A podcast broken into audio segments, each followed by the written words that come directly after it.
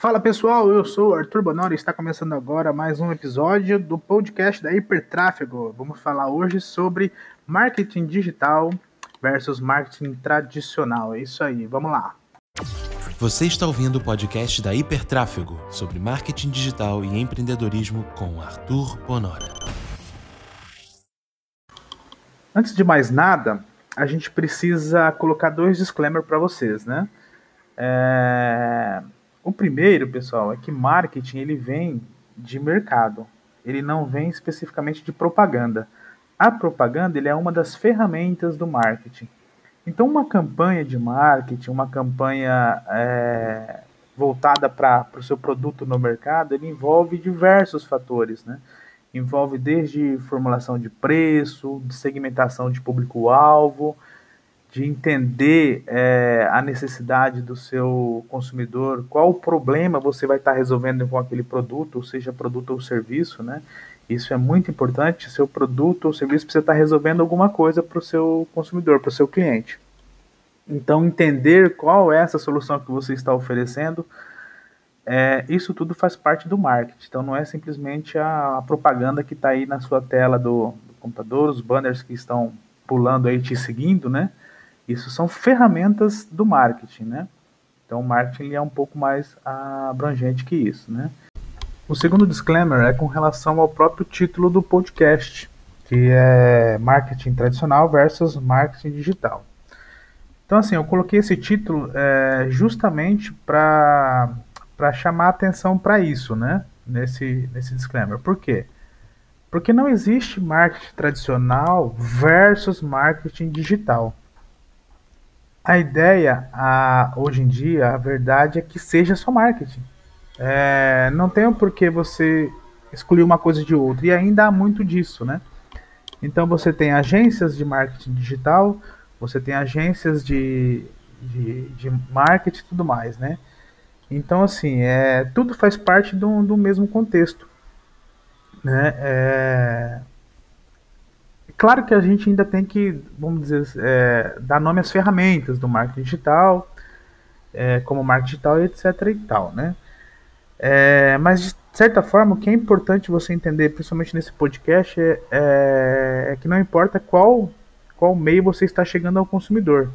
Então, não fazer o tipo de esse tipo de é, se você é do digital, fazer um preconceito com com com o tradicional e etc e tal. Na verdade, é importante usar todas as ferramentas para atingir o objetivo final, né, que é a venda de seu produto.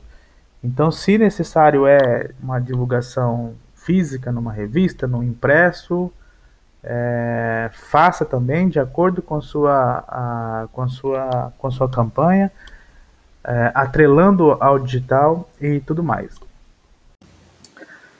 Então, pessoal, por exemplo, nada impede de você fazer uma campanha que une os dois, os dois modelos, né? Então, você pode ter uma, um produto que venda online e fazer, por exemplo, a campanha dele numa revista especializada. Arthur, mas a revista está acabando. Esse já é uma outra história, né? A mídia impressa e tal, que está realmente em declínio. Mas a questão é o conceito, o conceito do, do marketing em si. Você pode criar uma, uma, uma campanha que venda online e divulgar também ela numa, numa mídia tradicional, certo? É, baseado no público que você quer atingir e tudo mais. Qual que é a grande questão aqui? A questão é atrelar uma coisa a outra, né? Então, por exemplo, se você está fazendo uma campanha digital, no Google, nas mídias sociais, a campanha que você vai mandar para para revista especializada, ela tem que ter a ver, tem a ver não, ela tem que ser a mesma campanha com a, me, a mesma identidade visual da campanha que está circulando digital, porque o, o consumidor ele está em todas as telas e em todas as mídias, então é o mesmo que vai ver. Então ele precisa ser impactado. O cérebro do consumidor ele faz aquele estalo, né? Olha, já vi isso em algum lugar. Na verdade é que ele está sendo impactado por, por diversas maneiras com aquela campanha, né? Então esse é um, um dos formatos que dá para se utilizar para divulgação de produtos e tudo. Uma outra questão também no marketing que envolve, é, que é principalmente o estudo de. É, aqui é legal a gente fazer um parênteses assim. É, eu vou ir mudando de assunto durante o nosso, nosso podcast, durante o nosso bate-papo, por quê? Porque eu não desenvolvo nenhum tópico né, é, pautado. Eu vou falando realmente de acordo com que, com que eu entendo do, do, do assunto que a gente se propôs a dizer. Né? Então, às vezes, fica meio confuso, eu vou para lá e volto para cá e tudo mais. Mas agora é importante a gente fazer um parênteses que tem muito a ver com marketing tradicional, inclusive que a gente aprende na faculdade, é a questão da pesquisa. A pesquisa é, para mim, na minha opinião, na opinião do Arthur, ela hoje em dia é totalmente inútil, né? Aquelas pesquisas que a gente aprende é, em faculdade e tal, de você aplica critério Brasil e você faz uma pesquisa intensa e treina entrevistador para fazer aquela pesquisa. Não, hoje em dia, dificilmente a, a qualidade da, da resposta ela vai te, te, te trazer algum benefício, né? o que vai acontecer é pessoas responderem é, de forma rápida para se livrar logo daquilo e tudo mais. Existem alguns modelos de pesquisa, por exemplo, do, do Google Rewards, é, que é interessante. Que você tem um aplicativo e aí eles me mandam uma pesquisa e você recebe uma, uma premiação por responder. Por que, que é interessante? Porque quem está ali está tá, tá realmente é, é, tá realmente a, a, aberto, vamos dizer assim, a responder de forma sincera, né? Não vai estar tá respondendo correndo para simplesmente se livrar da questão.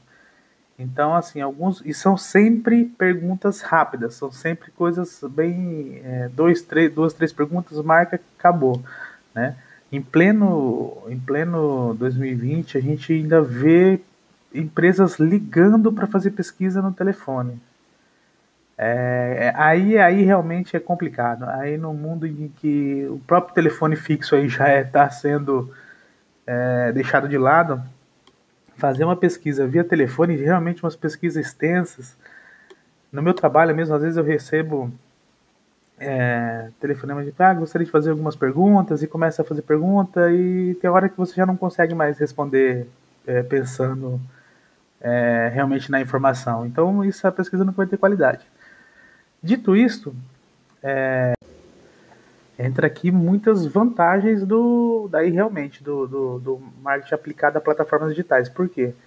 Porque no marketing é, que a gente faz em mídias sociais, do site, do, na divulgação de embalde marketing com, com conteúdo e tudo mais, isso é tudo mensurado.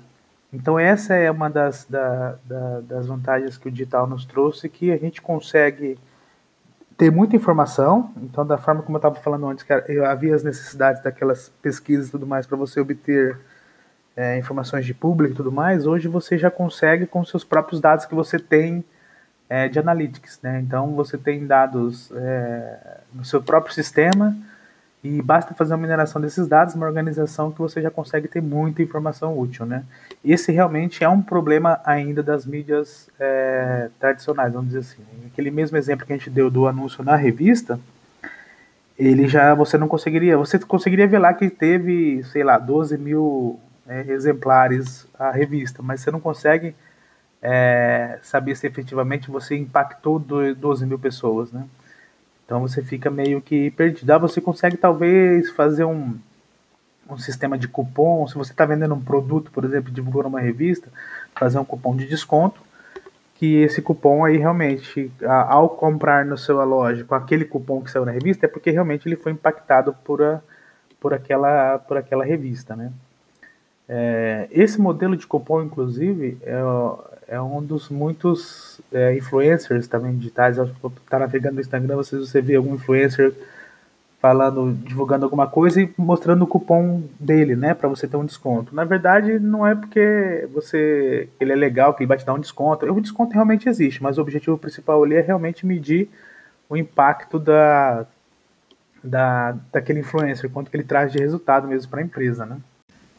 E aí, baseado nisso também, o marketing digital nos trouxe então o funil, o funil de funil do, do marketing, né? Uns chamas do, do, com, com relação ao inbound marketing, outros do marketing digital e tal. Eu chamo apenas de funil de marketing, porque realmente ele é o, o um norteador muito importante aí na, nas estratégias. O que, que é o funil de marketing? É, é onde você define é, aonde a sua campanha entra. Se ela é uma campanha de awareness, né? Se ela é uma campanha de conhecimento, de brand, de, de aparecer para as pessoas.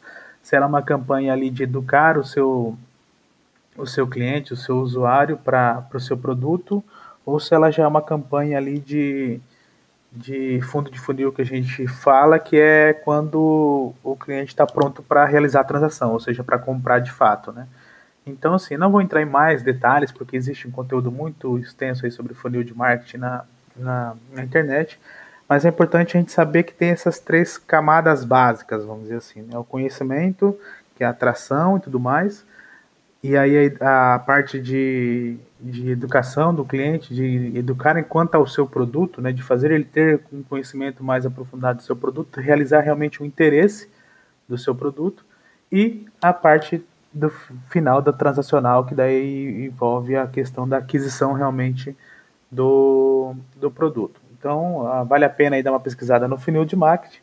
E é isso aí, nosso podcast é, episódio 2 fica por aqui. Valeu por terem ouvido até aqui e até o próximo episódio. Valeu, galera!